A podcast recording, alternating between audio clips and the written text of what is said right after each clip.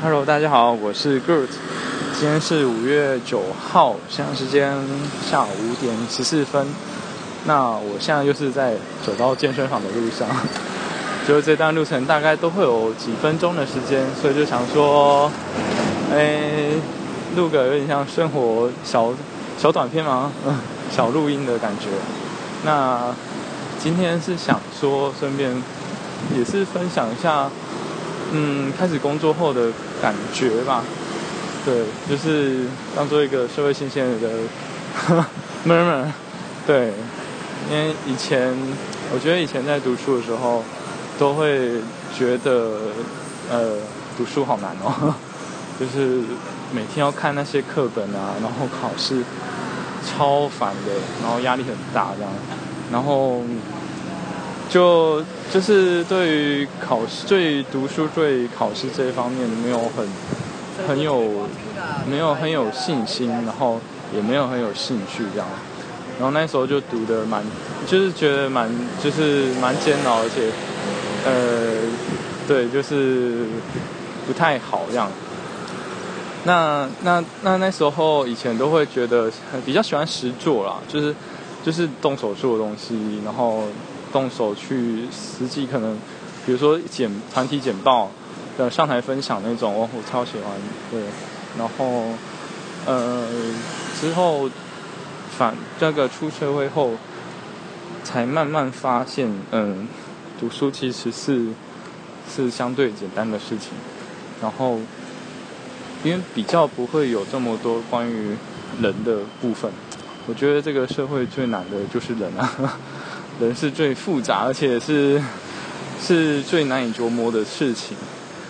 哎，就是在职场上的同事啊，或者说客户，尤其是就是可能同事的关系，又比以前同学的关系还复杂。对，因为其实我原本都会抱着一种期待，就是可以跟那个同事当朋友这样。就是哎，一群同就是都同同单位嘛，同事就是打闹一起，然后一起有革命感情这样。就但是可能也是刚好我们遇到了，就是比较少有这样的人可以真的真的跟你做做到所谓的朋友。一般就是保持一般同事关系，然后就是上班会见到啊，然后可能讨论讨论工作的事情，然后一点。一些私人、一些生活的事情，但是基本上很少谈到私人的事情。大家都是保持的一个界限，不会再继续谈下去。对，等于说，就像就不会跟以前你的同学啊，一些比较要好的同学，会会聊说啊，你就是可能今天在干嘛干嘛干嘛干嘛，然后家里发生什么事这样之类的。对，就是会有这种差异性，然后再加上出社会后，嗯。就是什么，真的什么都关于钱。就是以前可能还会有家庭的资助啊，但是现在真的就想法会开始转变为，嗯，必须为自己负责。你不能这样子，就是再这样下去，你必须自己独立。你之后还会有你的，就是另一半，甚至说你的家庭，对啊，这些都是在开始冒出在你头脑中，然后真的是要去做的一个目。迫切的目标，对，所以我觉得，虽然说读书也还是很烦啊，但是现在这个阶段，反而回去看书，